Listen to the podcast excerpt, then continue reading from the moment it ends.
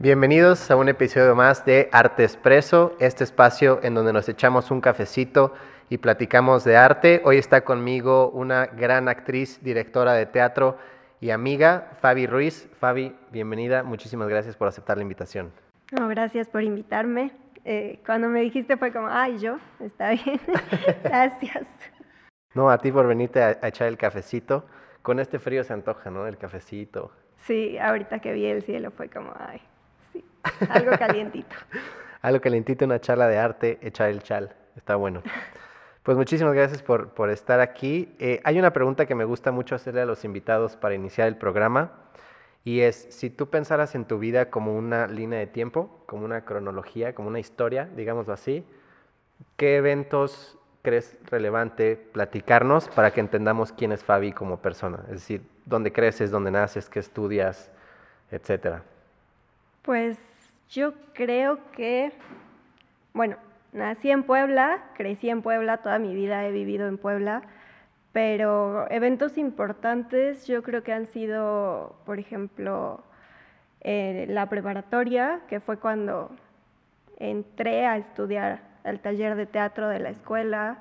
Eh, fui a concursos también de danza regional, como a nivel eh, nacional. Entonces, como que ahí fui aprendiendo el gusto por el público un poquito. Eh, igual cuando entré a la, a la carrera de teatro fue algo como algo que me marcó porque aunque había hecho teatro en la prepa, pues nunca había hecho algo más profesional. Entonces entré a un ambiente donde todos ya habían hecho teatro, entonces no estaba segura si quería, si no quería, pero fue algo muy padre. Y después el, pues, entrar a grupos de teatro, como el empezar a trabajar ya en lo que quería, en lo que me gustaba. Y otro punto que podría decir que también como que define un poquito lo que soy es que empecé a dar clases de teatro. Es algo que nunca quise.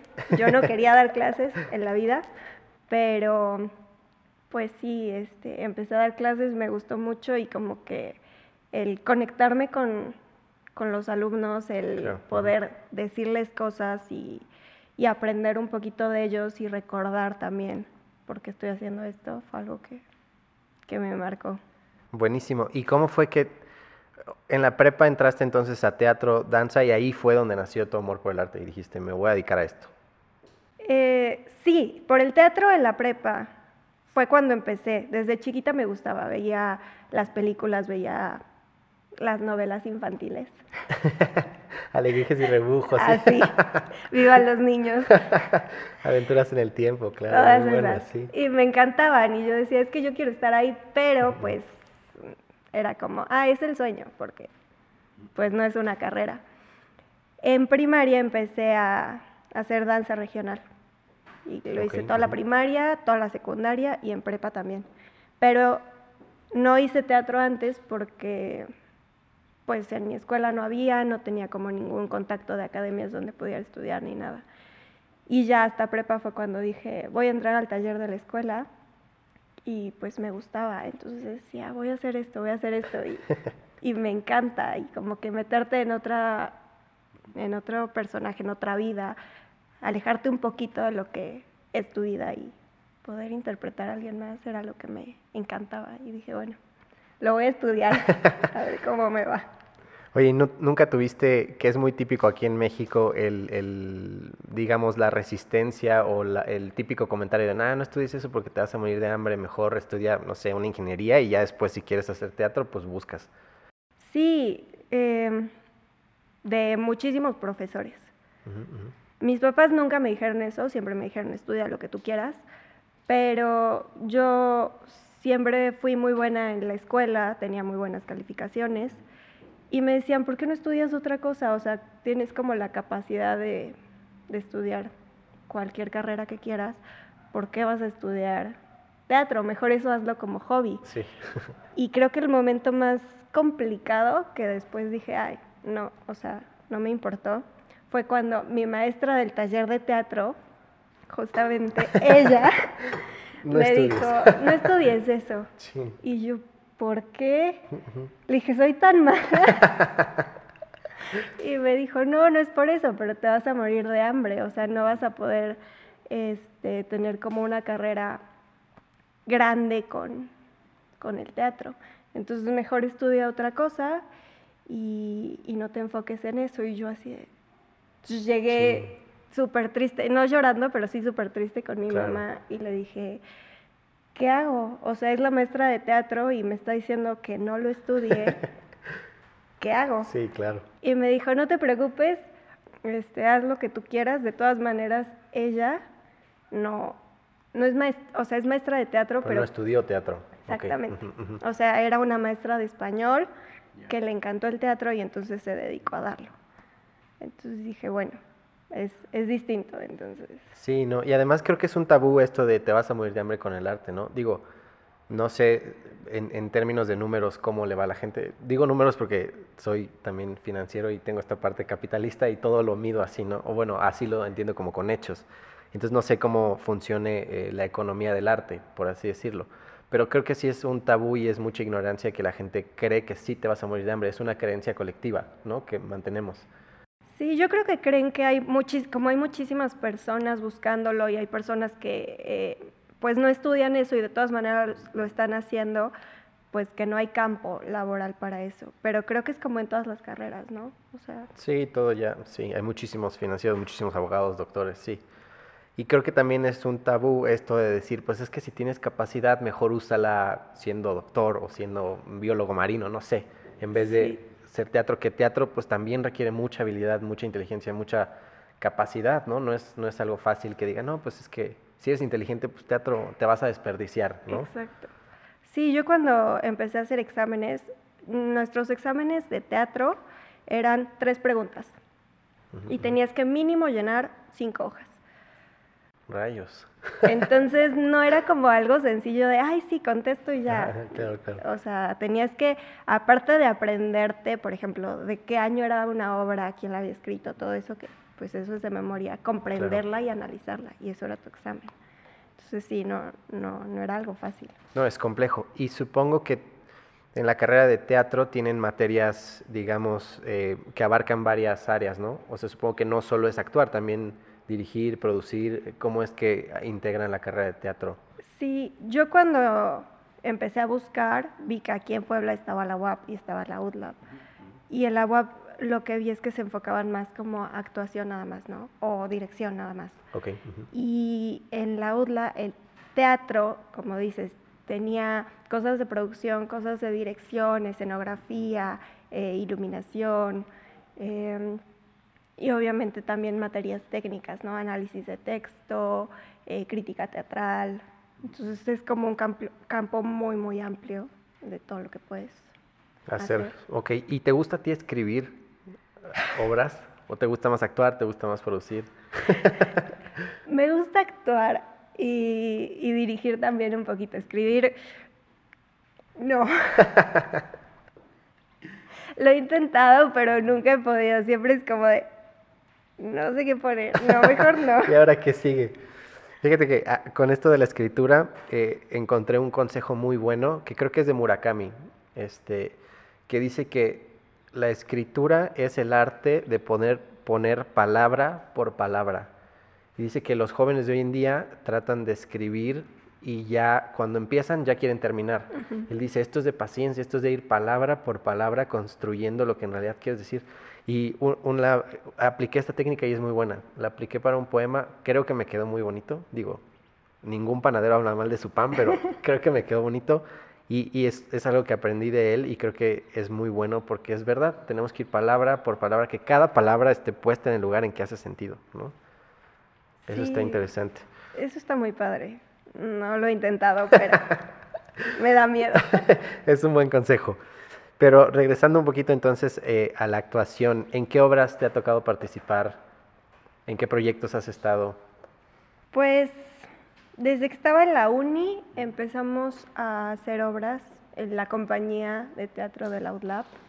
Este, hice una obra que se llama Fotografía en la playa, eh, una que estuvo muy muy padre, que era un teatro experimental, que se llamaba La montaña del alma este, ahí era muy divertido porque no tenía sentido casi nada. De hecho, el público cuando saliera como de, ¿Qué?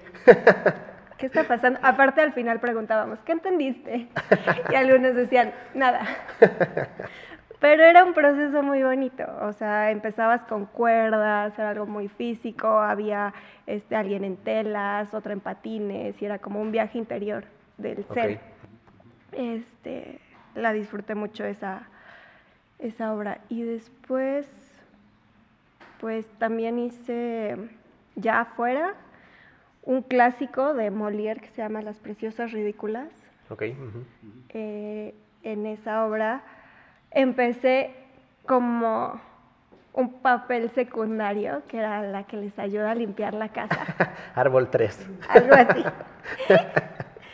Este, les ayuda a limpiar la casa y, y así como que es la chismosa y está pendiente de todo. Y una vez una actriz, por algunos motivos, no pudo ir y entonces me cambiaron de personaje y ya me dejaron ahí, que era una de las preciosas ridículas. Este, y pues es muy divertido, o sea, es una adaptación de un clásico, entonces eso está padre. También he hecho una obra de ballet, que se llama Terpsicore Padedu. Em, en esa interpretaba a una loca de manicomio, Qué interesante. estaba muy padre, y bailaba. Y también hice otra que se llama Adictos Anónimos, ahí era una adicta a las pastillas. Este, y bueno, así como que he estado como en varias compañías pequeñas y he hecho varias, pues varias Varias producciones. obras. ¿Y es más teatro independiente, por lo general? Sí, de hecho todo lo que he hecho es teatro independiente. Ah, buenísimo. Está más, más eh, artístico. ¿Cómo le dicen? Más craft.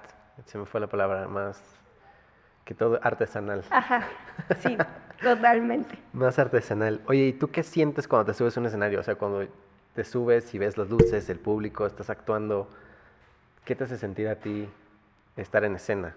Ay, al principio era muy difícil, porque a pesar de que sí dije yo voy a estudiar teatro, era muy tímida, era súper, súper penosa.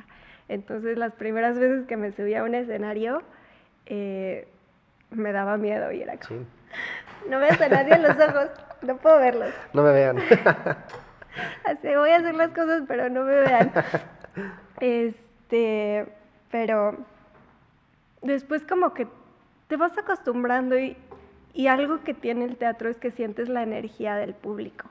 Ok. O sea, ujú. es como un proceso, ¿no? Tú pasas energía al público, ellos te dan energía a ti y, y pues es como una cadenita. Entonces, ya cuando haces más teatro y te vas acostumbrando a esto, sí es como que sientes esa energía y entonces ahora sí necesito verlos, necesito ver Ok. cómo reaccionan, qué, qué es lo que hacen y, y no sé, o sea, cuando estoy en el escenario y de repente es párate en tu luz, sí es como, como sentirte plena, como de aquí puedo hacer lo que sea sin que me critiquen, me juzguen. No, soy Claro, yo, soy sí. alguien más.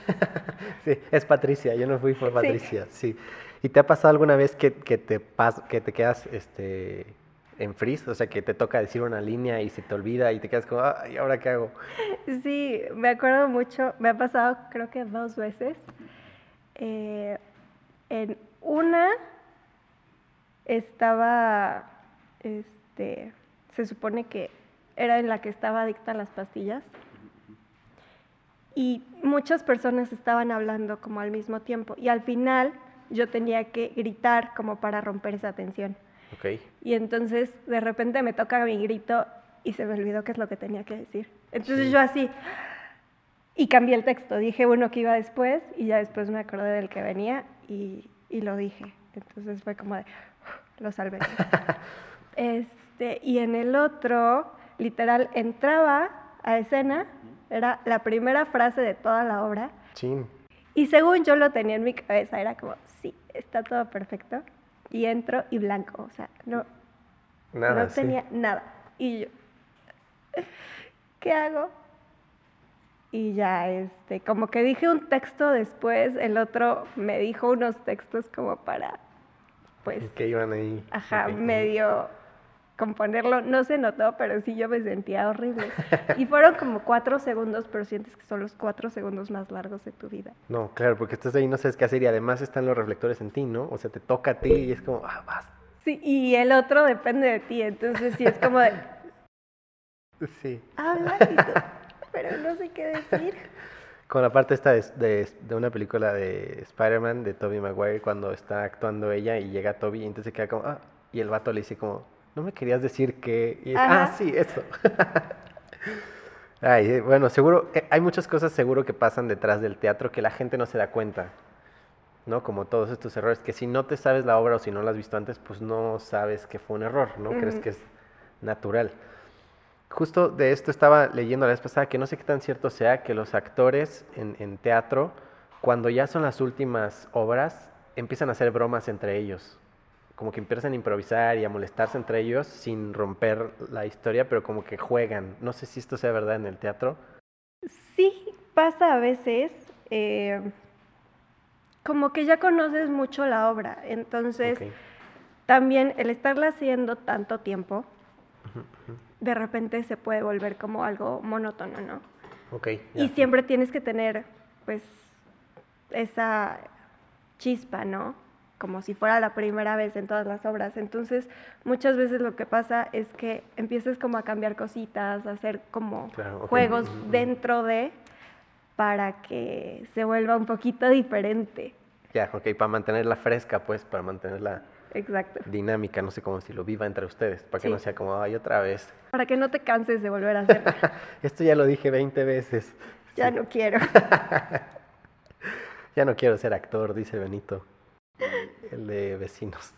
Tengo referencias muy así, muy pop, perdón, pero No, está muy bien. la veía de chiquito, entonces es lo que se me grabó. ¿Y hay algo que, que sea lo que más te cuesta hacer eh, en el teatro cuando actúas? Que te pidan, no sé, llorar, pegarle a alguien, no sé, algo, algo que te digas, ay, esto cómo me cuesta hacerlo. Pues llorar no es como que me cueste, el- es el típico de, eres actriz, eres ver, actor, llora. a ver, llora.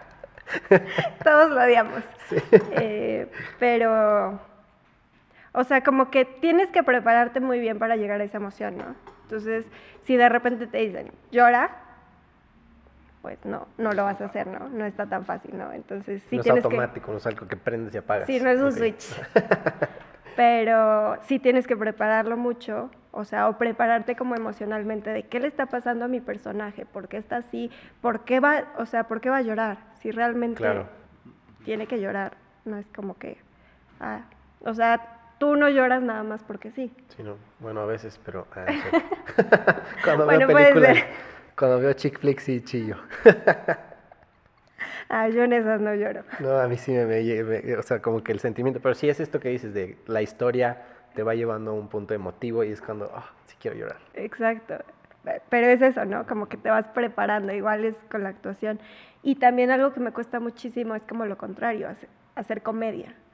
Ok. Yo ujú. sentía que, que era muy mala. ah, lo he trabajado y he hecho varias cosas de comedia, pero creo que a veces es más difícil hacer reír a la gente que hacerla llorar. Sí, Porque tienes que Sí, tener sí. como, como que ciertas técnicas o, no sé, o sea, puedes conmover más fácil, ¿no? O sea, cuentas la historia de un perrito que se está muriendo y entonces la gente claro, se conmueve. se sí. conmueve. Y hacerlo reír, como todo el mundo tenemos humor diferente, Claro, sí. es como, ah, eso no me dio risa. Y supongo que es más complicado cuando dices un chiste y no se ríen, como que es más pesado para ti, como actor o como... Sí, como que las obras tienen un ritmo y muchas veces lo que se hace a la hora de dirigirlas es que dejas espacios para la que, que la gente se ría. Ok. Entonces, tú estás haciendo una obra y dejas el espacio para que se rían y no se ríen y es como, ok, continúa. ¿Qué hago? Sí, sí. y pues ya sigues, pero sí se siente como ese vacío, como el, el grillito. Claro, que era, aquí van risas, ¿no? Inserte risas aquí. Exacto. No, y es complicado. Y supongo que un público que va a haber una obra emotiva, como que ya está preparado, ¿no? O sea, como que ya sabes de qué se trata la obra y como que ya vas este, sentimentalmente preparado. Y como dices, dice, esta es una frase que me gusta mucho de Cortázar en Rayuela, que dice que la nostalgia es compartida, o sea, que es muy fácil eh, ver la tristeza en los ojos de alguien y sentir la propia, porque pues todo la hemos vivido y entonces a todos nos conmueven cierto tipo de historias. Y es mucho más fácil ver a un personaje que está triste y conectar con él porque lo entiendes y dices, sí, a mí ya me pasó y me duele igual y entonces es más fácil conectar con una tristeza. Sí, pero con, o sea, con la tristeza, como dices, o sea, puedes conectar, a todos les ha pasado de diferente forma, pero les ha pasado. Claro. Y con la risa no. Entonces sí, la comedia creo que es algo que me cuesta más trabajo. La obra que dirigí era de comedia, entonces fue como, fue un reto, pero me pidieron así de, queremos que dirijas una comedia. Y yo, ok. Y ya era ver dónde podía como buscar los chistes. Claro. Para que... Quedaran bien. Exacto, en el momento preciso. Y también ir leyendo como la historia, ¿no? Como preparar todo el momento para el chiste que explote y ya después seguir la trama. Sí, pero sí, sí fue complicado, pero al final me gustó mucho como el resultado. Oye, ¿qué tanto depende la dirección de los actores? O sea, ¿qué tanto depende que tengas un buen equipo de actores que hagan reír? O sea, que esos actores sean buenos para la comedia y puedan guiar la obra. Pues, eh, o sea, sí es importante como que se relacionen bien el director y, el actor y que entiendan como es que el director sepa expresar qué es lo que quiere y el actor lo entienda, porque si no, pues sí es muy difícil como hacer reír. Me acuerdo que en esta obra tuve primero un actor que sí era bueno y sí hacía reír a la gente, pero no conectaba del todo con él. Entonces había cosas que yo le pedía que de repente no hacía, pero no sé si era como de su parte, de mi parte, o sea, había una eh, mala comunicación ahí, entonces no llegaba como el mensaje. Y después se tuvo que ir él por asuntos de trabajo y entró otro actor. Entonces ahí a él lo conocía muy bien y como que conectábamos perfecto. Entonces le decía, quiero esto. Y lo hacía. O no le decía lo que quería, pero lo hacía y yo, eso es lo que quería. eso te iba a decir, justamente. sí, y, fue, fue muy padre como ese proceso, ¿no? De, trabajar así. Sí, de hacer la sinergia, ¿no? O bueno, de, entenderse. Al final es un equipo de trabajo, ¿no? Y tienen que embonar bien y que ellos entiendan lo que tú buscas y que tú entiendas cómo ellos reciben mensajes, ¿no? Porque no es lo mismo. A veces es muy complicado expresarte y tú pides una cosa y el otro entiende completamente diferente y... Sí, y sale un resultado completamente distinto. El mensaje que quieres dar ya, ya se, perdió, es como el teléfono descompuesto. Sí, sí, claro. ¿Y qué te gusta más a ti, dirigir o actuar? Me gusta más actuar Okay. Siento que em, me encanta conectar con otros personajes, me encanta como vivir historias que probablemente yo, Fabi, nunca viviría. Este, como entrar en emociones, ¿no?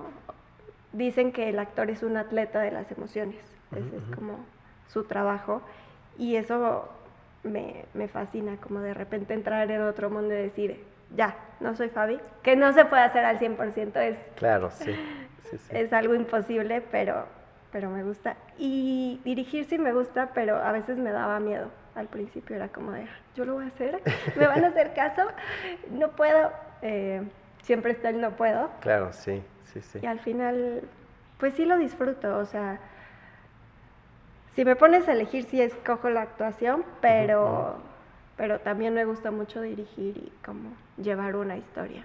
Claro, y supongo que también es importante para ti como actriz ver la parte del director para que cuando actúes entiendas ya un poquito mejor, ¿no? O sea, ya como que pues eres más empática con el director o la directora que está llevando la obra.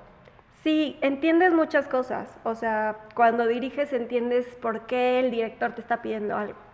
cuando eres actor y solo actúas y, y, dices, no me voy a meter en dirección, haz lo que quieres porque los actores tenemos un ego muy grande y dices, yo voy a hacer esto y quiero hacer esto y porque el director me va a decir que si es mi personaje, ¿no? yo lo estoy creando, me van a ver a mí. Pero cuando diriges ya te das cuenta, ah, pues es que el director quiere esto. Entonces como que empiezas a, no ceder en todo, porque pues también es tu construcción de personaje, Claro. pero entender por qué piden una cosa y entonces sobre eso construyes algo. Claro, ya le metes de tu cosecha. Ok, sí. Y supongo que cuando eres director es un poquito más de responsabilidad, ¿no? Como actor es tu papel, tu personaje y se acabó. Pero como director, pues estás, eres el- la mamá de los pollitos, ¿no? De toda. Sí, sí, si algo queda mal, este, pues también es tu culpa, ¿no? O sea, si un trazo eh, no se entiende, si la obra no se entiende, es porque el director no supo llevarla, ¿no? Este, obviamente, pues, es que aquí es un poquito complejo, porque yo me acuerdo que una vez tuve una discusión de, si hay un buen director, los actores se van a ver excelentes. Ok. ujú. O sea, sea como sea, el actor se va a ver excelente si el director este, es bueno. Y hay unos que dicen, no, si el actor no es bueno, aunque tenga un buen director, no va a hacerlo bien. Y, s- o sea, como que es un poco de los dos, ¿no? O sea, si un director es muy, muy bueno y un actor no tanto, pero sabe cómo llegarle y cómo moldearlo, Ujú, ujú. Puede hacer como ¿Cómo enseñarlo? Muchas cosas. Como en todo, ¿no? Porque también puedes tener un equipazo de actores y que el ego les gane y entonces la dirección es fatal porque nadie hizo caso y cada quien hizo lo suyo y supongo que hay de todo, ¿no? Sí, o sea, tienes que ir viendo con quién, con quién Sí, trabajas. claro. Sí, al final es un equipo y tienes que ir metiendo piezas que también entre ellos embonen, supongo, que no haya tanto choque entre ellos. O sea, que también se lleven bien y que sea un buen equipo equilibrado, Sí, supongo. y más que nada es que se entiendan, o sea, que entiendan qué es lo que quieren. Claro, sí. Oye, ¿te ha pasado algo chistoso, alguna anécdota que digas, ay, se me cayó, no sé, el zapato y lo dejé tirado y me empecé a reír en media hora? Me han pasado varias cosas, dos que me acuerdo, una sí me da muchísima pena. Este, voy a contar primero la que no me La da tanta no, y luego pena porque Ahorita pedimos al equipo de producción un tequila para que se anime. Fabi a contar. Sí, porque o sea, no está tan malo, pero sí sí digo, ay, no. Eh, la primera estaba bailando eh, en una obra y como mi personaje siempre estaba en calcetas, bueno, me ha pasado en dos obras, pero bueno, en una, estaba bailando y de, de repente me caí. Entonces se me fueron los pies así. Y ya lo único que hice fue como si el persona fuera parte del baile, ¿no? Como que se cae, me estiré eh, y ya seguí bailando. Sea, aquí no pasó nada y vámonos. sí. Y creo que lo más chistoso fue que esa eh, función la grabaron. Entonces la estaba viendo con el productor y le dije, ay, es que me caí. Me dice, ¿en serio en qué parte? Y le digo, mira, entonces le adelanto, justo le doy clic y se ve y ahí. Entonces fue, fue muy chistoso verlo como grabado. Quedó ahí para la posteridad. Exactamente. Este, y la, la otra, no, la otra no. No, la otra eh, tenía eh, un vestuario, era un vestido y era strapless. Y entonces tenía un bra strapless. Y de repente pues ya estaba este, diciendo mi escena y de repente solo sentí como el bra se bajó. Porque Chin. era strapless y se cayó. Y entonces lo único que hice fue abrazarlo así. Y ya seguí con mi escena así. Porque como tenía Se vestido, cae. se cae Claro. y todo el mundo ve mi bra. Entonces estuve así, abrazándolo este, en el estómago. Y ya cuando salí de escena, salí corriendo.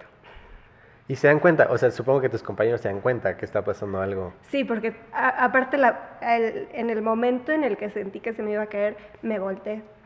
Entonces el que estaba junto a mí fue como, Eso no tocaba. ¿por qué se voltea? y yo, y ya este, pues sí, sí te das cuenta cuando algo le pasa a alguien más. Y ya. Sí, trata- supongo que tratan de apoyar, o sea, como, no sé, si hacerlo más rápido para que ya salgas y salgas de escena y puedas... Sí, o improvisar o cualquier cosa, o sea, como que, no sé. Sí, ahí fue como de, bueno, vamos a hacer la escena como sea, como vieron que ya estaba, ya lo había detenido, pues ya. Ya estaba controlado el, Exacto. el- el problema. ¿Y te gusta improvisar o se te hace complicado? Odio improvisar, lo odio, lo odio, lo odio con todo mi ser. Eh, me dicen, ¿cómo es posible si eres actriz? Lo odio. Eh, sí lo hago y, Claro. y no es como de, ay, lo hago mal. Pero, pero de repente me causa ansiedad no saber qué es lo que tiene que seguir. Claro, sí. Como que ya tienes así de, ay, aquí voy a hacer esto, aquí este, Ujú, voy ujú. hacia allá. Y de repente si alguien se equivoca o algo, tienes que improvisar y dices, ¿y si no sale? O si dices una, una- un disparate que no quedó con la improvisación de los demás. Exacto. Porque todos improvisan en conjunto. O sea, todos cuando empiezas a improvisar, pues ya la escena ya es improvisada. Exacto, como que todos tienen que agarrar, este, no sé si alguien se equivocó y entonces quieres corregirlo, pues lo corriges tú, pero entonces el otro lo tiene que corregir y el otro también, o sea, como que es Claro. todo en conjunto y, y ya lo solucionas, ¿no? Pero digo, bueno, en escena lo tengo que hacer porque Es necesario, Es claro. necesario. En las exploraciones todo el tiempo lo hacemos, como que te empiezas a adaptar a eso y dices, bueno, por eso lo puedes hacer en escenas y de repente pasa. Pero me acuerdo que tengo una amiga que de repente íbamos a fiestas y decía, No. ay, vamos a ponernos a improvisar ahorita. Y yo, este, estamos en una fiesta, tómate algo. Sí, con la comida así, ¿qué? No, yo estoy comiendo. Y ella así de, no, vamos a improvisar y vamos a crear No. personajes y todo. Y yo, ok, Sí, es, está es bien. el símil al que saca la guitarra en la peda a ponerse a cantar, ¿no? Y es como, ¿qué? Siéntate. No es momento. sí, sí. Pero le seguías el rollo, ¿o no? Sí, sí, normalmente le sigo el rollo, pero, pero sí era como de, bueno, ya acabamos, ya, ya no sé qué decir, ya vámonos. Vámonos, sí, ¿no? Oye, ¿y hay algún personaje que sea el que más te haya gustado hacer o obra en la que te haya gustado participar que digas, uff, es que cómo disfruté ser, no sé, la loca del, del manicomio, no sé? La loca era muy padre, o sea, como que no siempre tienes la oportunidad de, de ponerte a gritar, de decir Claro. cosas raras y que, o sea, si haces eso, te meten al manicomio, pero de verdad no. Y entonces aquí dices, pues tengo esta posibilidad, se supone que ella veía una bailarina. Ok. Entonces todo el tiempo le estaba diciendo así de, ay, es que es la bailarina y quiero verla y quiero bailar con ella. Este, entonces sí era como muy divertido. Ahí, por ejemplo, confrontaba muchísimo al público, Ok. porque mi personaje sí los veía. Entonces era muy divertido porque de repente me volteaba a verlos así como de- ¿Qué me ves? y, y les, les hablaba Ah, sí, directamente y todo, ¿no? Así de, solo están aquí para juzgarme y no sé qué, o sea, así. Entonces ese era muy divertido. Y hay un personaje que hice en una escena de la universidad, solo fue una escena porque era para un examen, de una obra que se llama El amor de las luciérnagas, que me encanta esa obra. Este, entonces logré hacer esa escena y después la fui a ver a México y es como de mis obras favoritas, la adoro. Y cuando vi el personaje decía, es que yo quiero hacerla. Ajá, ajá. Muero, muero por hacerla. Ah, qué bonito. ¿Y hay algún lugar en donde digas, yo me, me encantaría presentarme en ese teatro?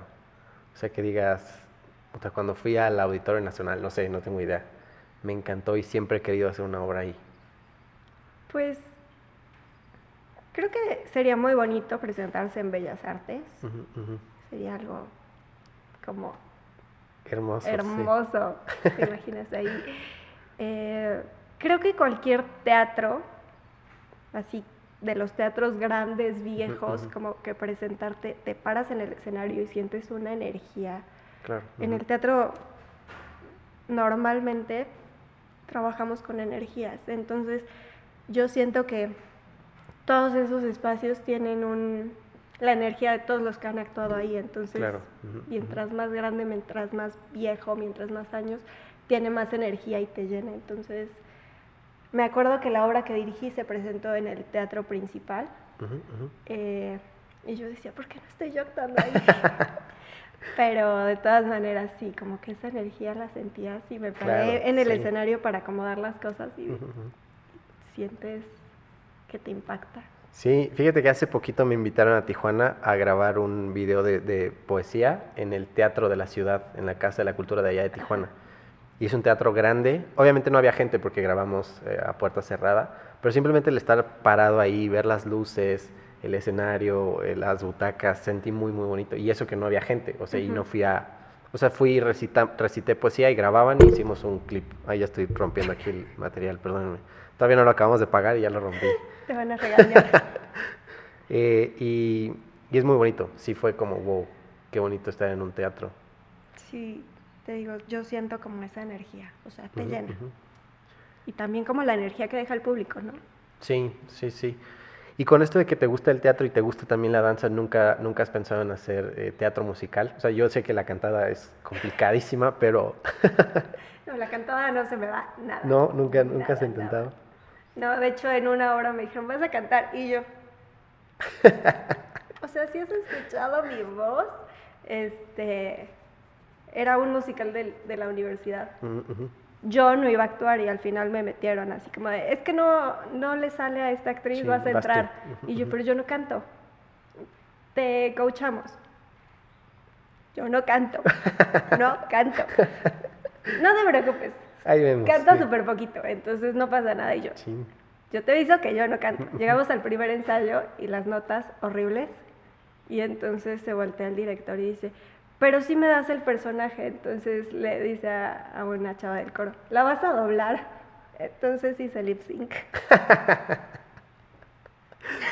Ay, pero al final mi maestra de canto de la Ajá. universidad se quedó como de, qué bonito canta. Y tú, claro. Y yo, obviamente.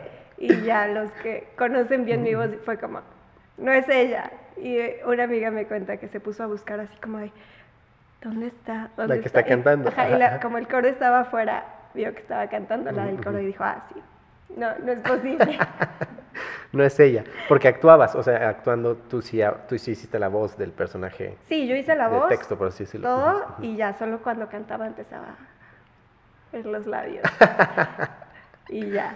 Y alguien más canta. Es que es dificilísimo. Yo estoy tomando clases de guitarra y canto con un, con un amigo, con un profesor. Qué complicado es. Yo creo que se desespera conmigo porque me dice, a ver, haz do y yo do. No, estás muy arriba. Y yo, ¿cómo arriba? ¿Cómo abajo? O sea, me dice, no, bájate más. ¿Bajar a dónde? ¿Subir a dónde? No, es que es do. No, ¿cómo, cómo va a ser re eso? Me estás haciendo un mi. Y yo, no, no tengo idea de qué me estás hablando. O sea, no tengo idea. Y me dice, a ver, imita la cuerda. Y le hace como la cuerda de la guitarra, no, mi. Y yo, pues es que la cuerda para mí suena, eh. O sea, así suena la cuerda para mí. Si me vienes a imitar. Y él dice, no, es que es mucho de oído. Y yo, pues sí, pero es que mi Yo oído no tengo oído musical. no funciona. O sea, me dice, no funciona. Y ya, tanto se desespera que me dice como, bueno, ya, a ver, una canción que a ti te guste. Porque me estaba poniendo a cantar una que él me enseñó en guitarra y la estaba cantando. Y me dice, bueno, ya, a ver, tú escoge una canción. Y yo, no, pues esta. Y me dice, no, esa está muy complicada, mejor no. Y yo, pero es que según yo me sale bien. Y él, no, ¿qué te va a salir bien? Estás súper mal. Y yo, pues es que no tengo idea. O sea, la verdad, me dices do, re, mi, no sé qué. No, yo no tengo ni idea de dónde estoy, no sé qué es arriba, no sé qué es abajo. No sé qué, o sea, no tengo nada de oído y pues la garganta tampoco, tampoco. Y además, para mí es muy confuso que las notas es do, re, mi, fa, sol, así. Y, y existen esas mismas notas como que en diferentes rangos. Ajá. Entonces me dice, ese es un do, pero este también es un do. Y suenan igual. Y yo, ¿cómo van a sonar igual? Este es do y este es do. O sea, no es lo mismo. Y él, sí, suenan igual. Y yo, no suenan igual. O sea, y ahí estamos todo el día. Y es Son complicadísimo. Sí. Y el canto desde ese entonces yo lo respeto muchísimo y no me meto a, a más porque es complicadísimo. Sí, a mí me han dicho, métete a clases de canto.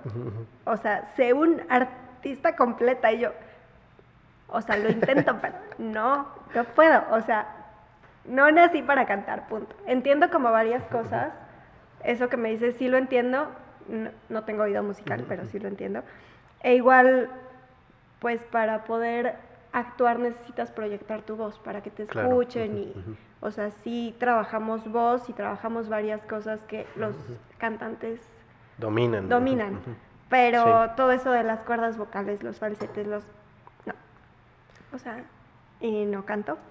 Eh, y bailar, pues sí lo hago un poquito más, eh, pero como mi carrera de baile, que no fue carrera, pero todo el tiempo que hice baile fue danza regional, Ujú, ujú. lo que siempre te piden pues es contemporáneo, ballet, todas Claro, estas cosas. ujú. Entonces pues no estoy tan familiarizada con todos esos este, movimientos. Sí lo hago, o sea, de repente en esta obra de La Loca bailaba ballet. Claro. Entonces, pues ya me fueron enseñando como varias cosas y sí las hice. Pero el teatro musical sí siento que es algo diferente. No. Em, hay personas que dicen, no, no, no, es muy mal. Yo no, o sea, siento que es otro tipo de teatro, pero que no conecta conmigo, o sea, no va conmigo. Em, como que te mides más en tiempos, te mides más en baile, tienes que... Muchas veces, a lo mejor no, pero muchas veces lo que pasa en las, en las obras de teatro musical es que se pierde un poquito la emoción, ¿no? A menos que sea Los Miserables, ¿no? Que ahí sí. Sí, todo el tiempo estás, sí, sí. Pero las muchas que he visto aquí, pues se pierde esto de la actuación. Claro. Entonces, a mí es lo que más me importa, que sientan y transmitir eso. Sí, porque se pierde un poquito más y ya se va a la música, ¿no? La música es más relevante que, que en sí el texto, no sé cómo explicarlo, es diferente, sí. Sí, o sea, mientras expreses con la música, ya si no expresaste tanto con la actuación no pasa nada, porque la música lo está compensando. Pero este, para mí, pues no. O sea, es más importante la actuación, te gusta más. Expresar todo, todo y transmitir al público una emoción, que tienes miedo, que estás triste, todo eso. Y con todo esto de la actuación, ¿has pensado o has explorado ya otros caminos como por ejemplo el cine o la tele o otro tipo de que también es actuación, pues, pero no sé cómo decirlo, otro medio. Pues no he empezado, eh, sí he querido irme como al cine, a la tele, todo eso. Ahorita como he estado enfocada aquí en Puebla y en Puebla es más teatro, porque sí hay cortometrajes, pero no son cosas que me llamen ¿no? la atención. Eh, he hecho algunos, pero no muchos. Em, pero estoy tomando un curso de actuación para la cámara. Entonces, porque sí es muy distinto actuar para teatro y entonces te expresas muchísimo y todo es muy grande. Y actuar para cámara es contar todo con tus ojos, casi, casi. Ok, es, distinto. Es muy diferente. Entonces, ahorita que empezó la pandemia, bueno, la pandemia, el coronavirus. Hace tres años que empezó el pan. Cuando empezó el encierro, sí, sí. este, pues tuve contacto con un actor que estaba dando un curso a través de Zoom. Ok. Entonces nos funciona muchísimo porque pues solo te ven así. O sea, te ven la cara, ese es el cuadro, solo se ve tu cara. Entonces, eh, pues fue muy padre como empezar a trabajar eso, ¿no? La mirada, yo movía muchísimo las cejas, porque si no las mueves en teatro no te ven, no ven que tienes como una expresión. Claro. Y eh, aquí el, el, profesor era como, no muevan cejas. Pero ¿cómo le hago? ¿Cómo voy a estar enojada si no puedo pronunciar? Exacto. claro. Pero sí he aprendido muchísimo y ya creo que con eso, este, pues también he encontrado más eh, castings. Claro, es más amplio. Exacto. Igual, el, este curso incluye eh, pues actuación, él nos orienta por cómo hacer castings, cómo crear todo nuestro material y también de repente nos manda castings. Está bueno. Entonces, pues ahí vas viendo y vas buscando y todo para como para entrar a ese medio, a ese mundo que creo que es todavía más competitivo que, Sí, a, sí, a la vez es más grande, pero más competitivo, ¿no? Sí, aquí en Puebla supongo que es más chiquito y la gente se conoce en general en el ambiente. Sí, aquí en Puebla a lo mejor no conoces a alguien, pero lo ubicas, este, o has escuchado de él, o tu amigo de compañía lo conoce. Como que todo el mundo ha trabajado con, todo el mundo dicen, bueno, yo me acuerdo mucho de esa frase, Puebla es un pueblo. Todos se conocen. Cuando estuve, estuve en Canadá un tiempo estudiando y tenía unos amigos de la India y, me decían Pablo from, Pobla, porque se les hacía como lo mismo. yo no es Pobla, es Puebla. Y me decían Pablo from Pobla. Y yo no. Ahí te acuerdas que dijiste pueblo, así le hacían ellos. Hacían el, símil. Pero supongo que también es, es, es bonito ese ambiente cerrado porque así te puedes mover más fácil. O sea, es más fácil como ¿Tú en qué andas? ¿Tú en qué andas? Es que estoy buscando y te conectan más proyectos, supongo. Tiene un poquito de los dos. Ok. ujú. O sea, de que te puedes mover más fácil, Ujú, pero ujú. también si le caes mal a alguien, Uy, te cierra. Ok. sí.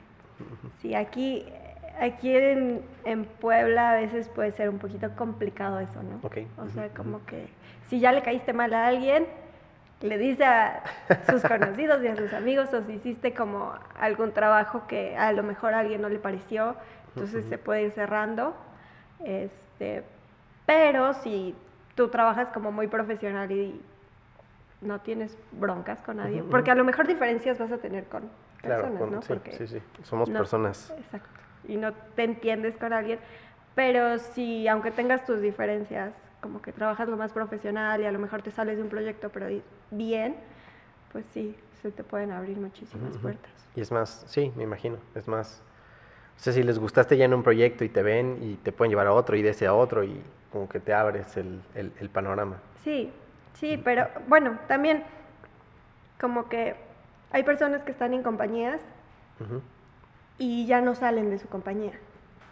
Entonces también tienes que ver quién es, o sea, con quién puedes trabajar, porque hay, hay unos que, aunque no hay como contrato de exclusividad, Ok, son exclusivos, ¿no? Entonces, pues sí es ir viendo cuáles contactos hay.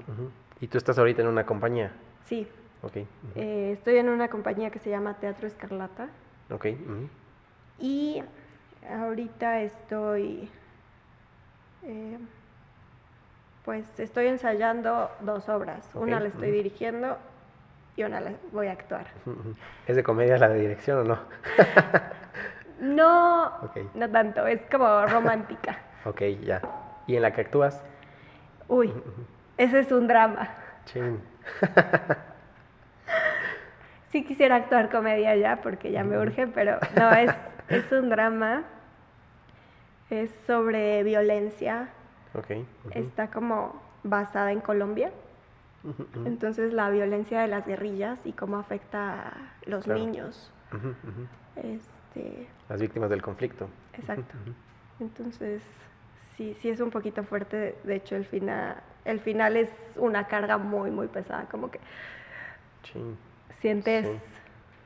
muchísimas cosas y pues la idea es que el público también sienta todo lo que le está pasando al personaje. Sí, no, es, es un, es un tema fuerte. Y hablando de esto de temas, ¿hay algún tema que no te guste aceptar? O sea, que digas, yo no hago, no lo sé, este, cualquier tema que digas, esto no me gusta y cuando me lo han ofrecido, no, prefiero no aceptarlo porque no me sale, no me gusta. Pues no, o sea, creo que sí he ido em, como aceptando más cosas, pues poblana, ya sabes, este, sociedad, te, Claro, te educan de una sí. forma, entonces, no sé, como que al principio tienes muchos tabús contra, con ciertos temas, no sé, primero así de, este, aparecer en ropa interior. Claro. Entonces yo decía, no, o sea, ¿cómo lo voy a hacer? No, no, no, que no me vean. Y en la universidad tuve que, me dijeron así, en esta escena, en ropa interior, y yo, Sí. Ujú. ok. Y lo hice y ya después como que también, pues el cuerpo es expresión, no estás diciendo nada, no estás haciendo nada que, pues, no sé, o sea, simplemente estás mostrando una historia y es una Claro. forma de mostrarla, Sí. No pasa nada. Luego, em, otra cosa que hice en un cortometraje que también fue como, ¿cómo lo voy a hacer? No sé cómo lo voy a hacer, pero bueno, eh, era una monja, porque aparte tenía como muchos temas, ¿no? Una monja que la violaba un sacerdote. Ok.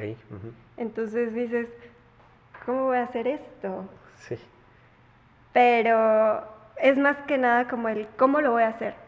No tanto el hecho de no lo voy a hacer, no me Claro. gusta, sino que son cosas con las que no estás tan familiarizado. Claro. Y por eso como que te cuesta trabajo, pero Sí, sí, cómo se sentiría una persona en ese momento que yo no he vivido, ¿no? Que no me Exacto. ha pasado, entonces no sé cómo reaccionar ante ese momento, o sea, actuar ese momento para que se vea natural, ¿no? Exacto, o que, pues no sé, son temas que, que a lo mejor para el público o para ciertas personas pueden ser difíciles, pero dices, bueno, eso no importa, sino qué sigue, o sea, cómo hago que se sientan identificados también con eso. Claro, sí. Oye, y para ir eh, cerrando, que está muy ameno el, el, cafecito, me podría seguir aquí todo el día, pero para ir cerrando un poquito la plática, ¿hay algún consejo que te gustaría darle a tu yo de hace 6, 7 años, a los 18 que estabas como viendo todo esto de a qué dedicarte, teatro, no teatro? Como para que la gente que nos esté escuchando que se quiere dedicar al teatro escuche un consejo de ti, que no sea no estudie en teatro, como tu maestra. Ay, no. Eh, pues que se atrevan. O sea, yo le diría a mí yo que, que no pasa nada, que si trabaja muy duro por, por lo que quiere, que sí puede conseguir muchísimas cosas. Que, que se quite la pena. Eh, y más que nada es el trabajo. O sea, cuando entras a algún lugar a lo mejor puede ser muy difícil porque no estás familiarizado con ese medio, con ese mundo, pero si trabajas y trabajas y trabajas y lo quieres realmente, puedes lograrlo. Entonces, lo más importante es trabajar por lo que quieres. Que no le tengan miedo a vivir del arte. Exacto. Me gusta mucho una frase que eh, mucha gente con esto de la poesía me contacta y me dice, es que yo también escribo y yo también soy poeta, les digo poetas de closet porque escriben pero no lo comparten. O sea, es como, ay, es que yo también escribo, pero no me atrevo a compartir porque me da miedo, que dirán, no sé. Entonces siempre les digo que no hay peor cosa que, que, que, que un, em, que un arte llegue al cementerio. O sea, no dejen que llegue al cementerio, háganlo, no importa. Pues si te va bien, te va mal, yo siempre les he dicho, anímate. Primero anímate, ya que te animes, vas viendo en el camino que haces, pero primero hazlo porque el miedo es irreal, o sea, ese miedo de que dirán igual y la gente ni dice nada, ¿no? Igual y nadie te va a decir nada y nada más es mental tuyo de que no te atreves. Entonces, siempre les digo, anímense, no hay peor cosa que dejar morir el arte, ¿no? O sea, no lo dejes morir, sácalo, si es bueno o malo que la gente lo juzgue, pero pues tú aviéntate y ya de ahí vas agarrando camino. Yo creo que lo más importante es empezar y después... Ves qué pasa. Ves qué pasa, vas improvisando. Sí, aunque no te guste. Así es la vida. Sí, la vida es improvisación, ¿no? El camino siempre es distinto. Sí. Y eh, ah, ya llegamos a la sección en donde me gusta hacer preguntas em, que si puedes contestar con lo primero que te venga a la mente está bien, si quieres pensar un poquito también, pero que la respuesta sea concisa como para darle a la gente, son, busco darle como recomendaciones de cosas que ver y también como de conceptos que signifiquen para ti, ¿no? Entonces, la primera es ¿Qué es el arte para ti? Para mí es expresión, proyectar emociones. Expresión. Fíjate que por eso el nombre del podcast es Arte Expreso.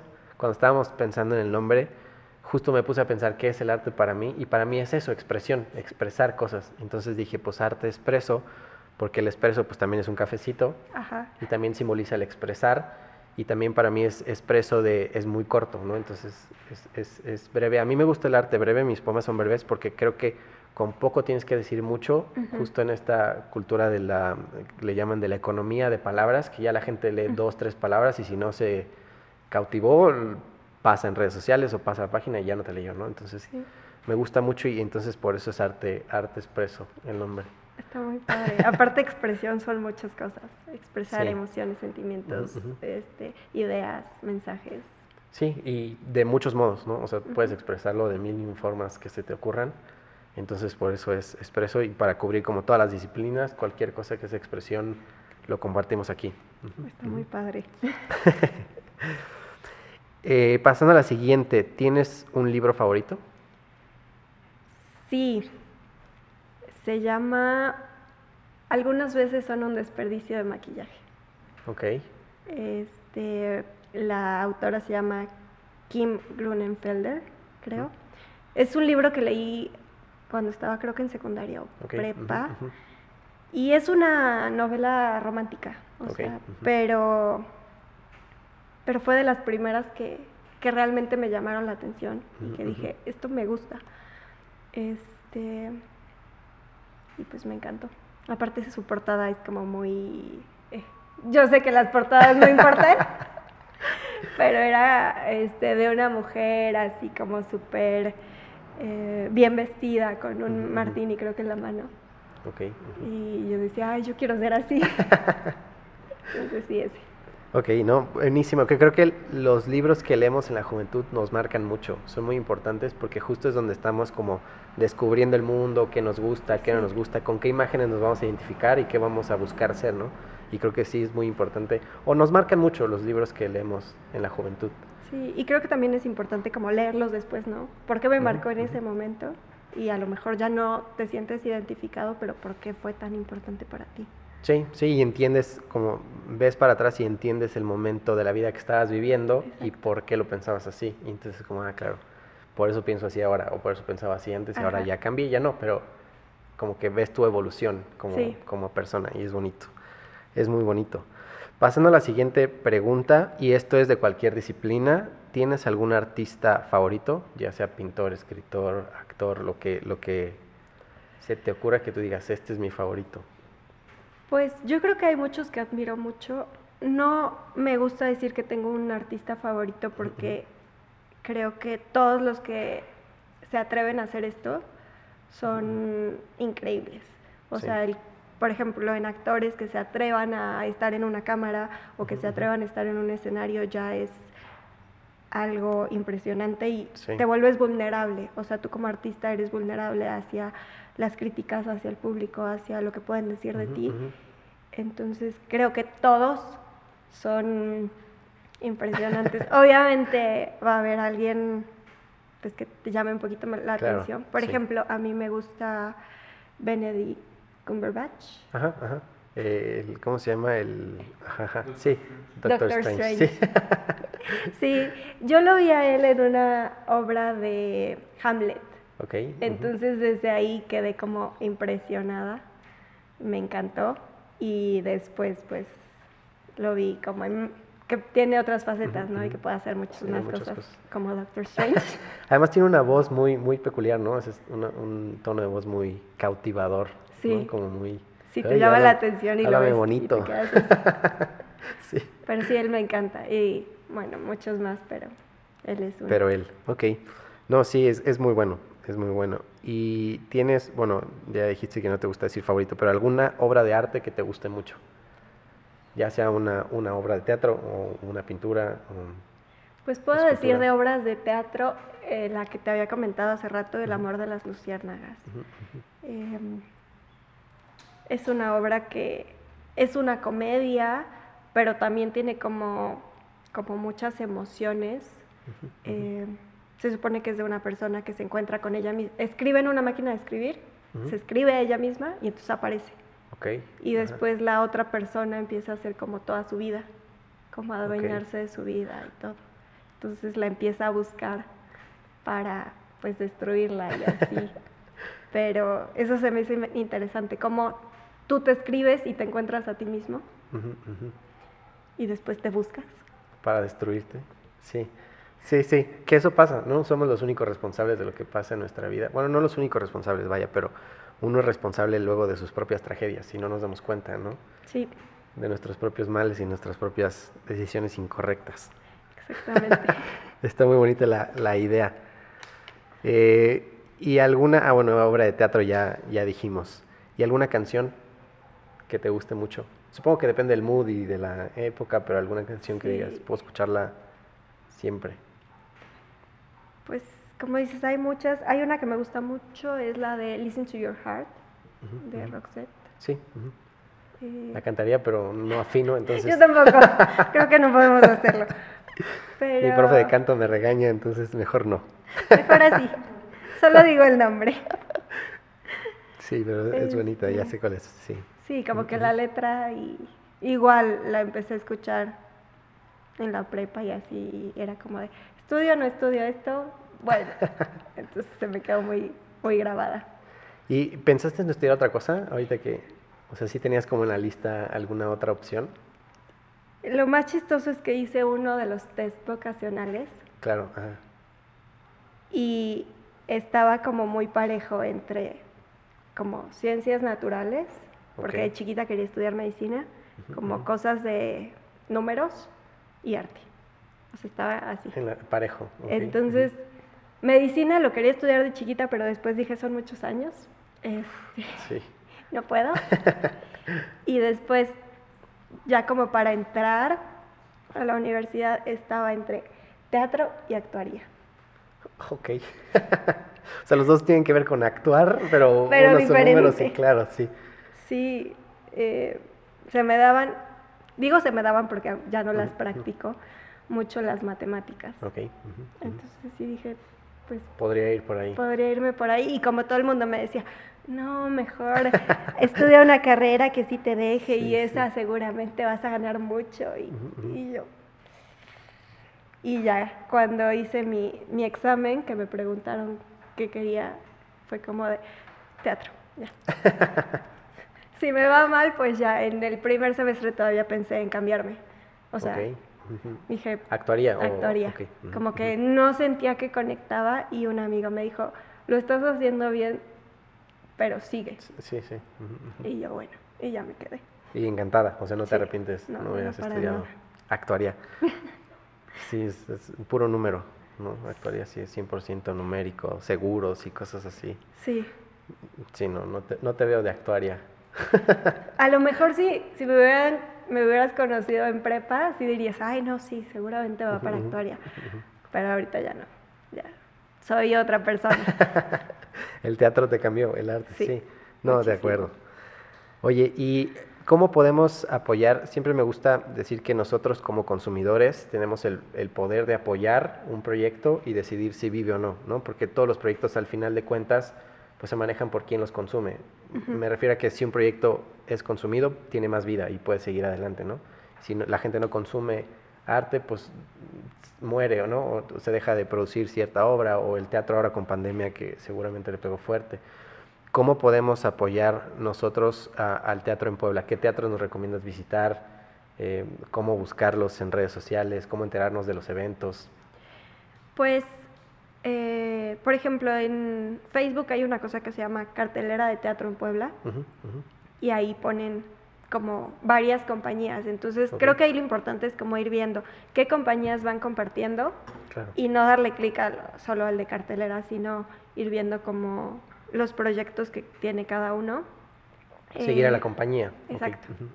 Seguir a, la- a las diferentes compañías. Espacios son muchos foros, eh, pero pues ahí como que no puedes seguir tanto el foro, ¿no? O sea, porque a veces Claro. sí te pone lo que tiene una compañía, pero no sabes todo. Y creo que lo más importante para apoyarlo es, o, bueno, lo principal, ir a verlos y si no, compartir. O sea, hay tal obra, Recomendar. recomendar. Ujú, ujú. Eh, conozco este grupo y hace estas obras, entonces síguela en Facebook y entonces te vas a enterar de lo que está haciendo. Y fui a ver esta otra obra y entonces puedo seguir su página y entonces estoy viendo lo que hacen y con quién colaboran y qué es lo que están haciendo y creo que eso es lo que nos, nos ayuda. Muchas veces la gente aquí prefiere ir a ver las obras comerciales Claro. que te cuestan 1.500 pesos, 2.000 pesos en, en el complejo Sí, sí, sí. y que son buenas, obviamente, pero porque ya tienen el presupuesto. Pero hay obras en Puebla que a lo mejor no van a tener la escenografía de las obras grandotas, pero que tienen un contenido muy bueno. Entonces, y pagas el 10% de eso. Y puedes llevar a toda la familia, no tienes que ir solo. Claro, sí. No, y es muy importante también consumir teatro. A mí me gusta mucho porque eh, siento que incentiva tu creatividad. Yo lo que le digo a la gente es, no tengo nada en contra del reggaetón, si quieren escuchar reggaetón, escúchenlo, pero escuchen otras cosas para que su cerebro empiece a, a pensar creativamente. Yo siento que muchas de las ideas que saco para los poemas es porque escuché una idea en una canción y me gustó y luego la transformé a otra cosa. O, ah, es- este, tema es muy interesante, entonces voy a escribir de ese tema, ¿no? Y vas como armando tu, yo lo veo como tu armario de creatividad, ¿no? Y vas viendo temas y vas escuchando cosas y vas oyendo hablar de cosas que ni te hubieras, ni se te hubieran ocurrido, ¿no? Temas que no vives, pero que a la hora de ver el teatro es como, wow, que nunca lo había pensado y sí me afecta en la vida o sí lo vivo, ¿no? Es que justamente, o sea, el teatro es una proyección de la realidad. A lo mejor no es tu realidad, pero es la realidad de muchas otras personas. Entonces, Claro. ser consciente también de lo que está pasando con la sociedad, con el mundo, con diferentes culturas, es importante verlo. Y entonces, identificarte con eso. Claro. Creo que también por eso es importante ver teatro. para Sí. Y me gusta mucho una teoría, es una teoría que dice que el ser humano ha evolucionado gracias a su exocerebro. Y la teoría dice, la mente sí es limitada y no podemos pensar muchas cosas a la vez o, digo, tiene sus límites, ¿no? Y entonces hay que apoyarnos en lo de afuera, que ellos le llaman el exocerebro. Entonces el exocerebro es los libros que leemos, por ejemplo, la calculadora. El cerebro igual y ahorita si te pregunto 528 por 433, pues nos cuesta trabajo pero la calculadora nos ayuda y es nuestro exocerebro y nos ayuda a evolucionar porque pues ya podemos resolver problemas con eso. Y entonces el teatro también es parte de ese exocerebro que si bien nuestra mente a veces no puede pensar en esas cosas, pues entonces ve al teatro y el teatro te va a nutrir de eso, ¿sabes? Entonces te llenas de cosas que te nutren y tu exocerebro se vuelve mucho más completo o más, sí, más completo, más diverso y entonces tú creces como persona, así lo veo yo. Sí, yo también creo que no había escuchado eso, pero, pero justamente es eso, o sea, como que te vas ampliando de cosas que a lo mejor no conocías, mensajes, ideas, y que pues siempre pasan, y, que estamos rodeados de cosas em, que no conocemos. Sí, te nutren y creo que nutren tu curiosidad, porque entonces conoces una cosa y es como, wow, entonces, ¿qué más existe? ¿no? Y te vas ampliando y entonces vas buscando y metiéndote y como que sí creces o, cambias y te vas nutriendo de cosas, ¿no? Te vas haciendo un monstruo de todos los libros y todas las obras y, está muy bonito. Y también tu imaginación. Creo que sí. piensas así de, ay, a lo mejor si esto se puede hacer, también podría ser otra cosa. A mí por eso no me gustaban los niños, ahora este, ya. ahorita que empecé a darle clases, este la imaginación que tienen los niños y cómo ellos solucionan cosas de, de manera distinta es, es muy padre. Eh, un niño cuando está jugando es el, el personaje que está jugando. Entonces eso es lo que somos los actores y lo que hacemos y utilizan su imaginación de 20 mil formas que nunca se te hubieran ocurrido a ti como, como adulto. Sí, y juegan con cualquier cosa, ¿no? Es impresionante. Sí. Hace poquito leí El Principito otra vez y me encantan esas, me encanta su frase de es que los adultos no entienden, o sea, los adultos son súper complicados, no entienden. Y yo como niño me canso de estarles explicando, ¿no? Y me encanta esa, esa idea como de nunca dejar de ser niño en ese aspecto, ¿no? Sí. Y creo que por eso me gusta, me gusta mucho el arte, porque es como mi forma de, de ¿cómo le llaman? De, desconstruir, no es desconstruir la palabra, es, este, hay una palabra muy de moda hoy en día con el feminismo, como de construir, sí, sí, sí, como de construir mi parte godín y mi parte numérica. Yo estudié banca, entonces estoy muy numérico y así, entonces el arte como que va rompiendo, o bueno, complementando esa parte y dejo de ser como frío y calculador y 2 más 2, 4 y se acabó, ¿sabes? Entonces me gusta bastante y se lo recomiendo mucho a la gente y siempre es como consuman arte, ve al teatro, ve películas buenas que estén en Netflix, este, métete a Rotten Tomatoes y lee las... las reseñas. Ajá, las reseñas y entonces vas buscando un poquito más de pues de películas que te hagan pensar o que te, que te dejen algo, ¿no? Que al final de cuentas eso es lo que me gusta de gastar en arte, siempre te deja algo. Sí, o sea, siempre hay emociones y siempre te va a llegar alguna cosa. O sea, ahorita que decían, el arte no es una necesidad básica. Pues no, pero todos estamos encerrados este, escuchando música, viendo series, porque también es nuestra manera de escaparnos de lo que está pasando afuera. Sí, súper necesario para vivir este encierro. Es parte del alma. Sí, sí, es parte de nosotros. Yo creo que es parte de expresarnos. Si no hacemos arte, no nos expresamos.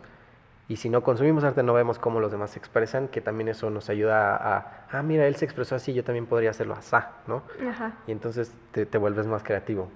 Sí. sí. Pues, Fabi, muchísimas gracias por estar en, Arte Expreso. Eh, muchísimas gracias por participar en este proyecto de podcast. Te tenemos un kit, eh, un regalito. Ay, qué emoción. Eh, tenemos un patrocinador que es Main Mountain Café, es un café de Veracruz, es café de especialidad, para que lo hagas, lo prepares ahí como más te guste. Gracias, gracias. Y mi libro de Desamores y sus dolores es, mi claraboya. No sé si has escuchado el libro de Claraboya de Saramago. Es su primer libro que le rechazaron muchas veces, nunca se lo publicaron. Entonces yo me identifico mucho con él por ser su primer libro. Este es mi claraboya. Y muchísimas gracias por estar en el programa. Ay, gracias por invitarme y gracias por esto. Había visto lo de tu libro y decía, lo voy a pedir. Entonces me emociona muchísimo porque sí he visto tus, tus poemas y todo lo que puedes subir en, en las redes. Y se me hace muy, muy bonito. Muchísimas gracias. Estoy muy emocionada, gracias. Muchísimas gracias a todos los que nos, nos, escucharon. Esto fue Arte Expreso. Consuman arte para que el arte nunca muera, que el romanticismo nunca muera. Eh, pueden seguirnos eh, en redes sociales como Pablo Lonava. Así estoy en todas las redes sociales: Facebook, Instagram, Twitter, OnlyFans. No, no es cierto, OnlyFans no tengo todavía. Todavía. todavía. ya lo estamos pensando. Y a ah, Fabi, ¿cómo te pueden seguir en redes sociales? Pues yo estoy en Instagram como Fabi Ruiz OR y en Facebook como Fabiola Ruiz. Nada más es lo que tengo. Muchísimas gracias. Eh, síganos en redes sociales, consuman arte. Muchísimas gracias a todos los que nos escucharon y nos vemos en un próximo episodio de Arte Expreso. Gracias. Y Carte.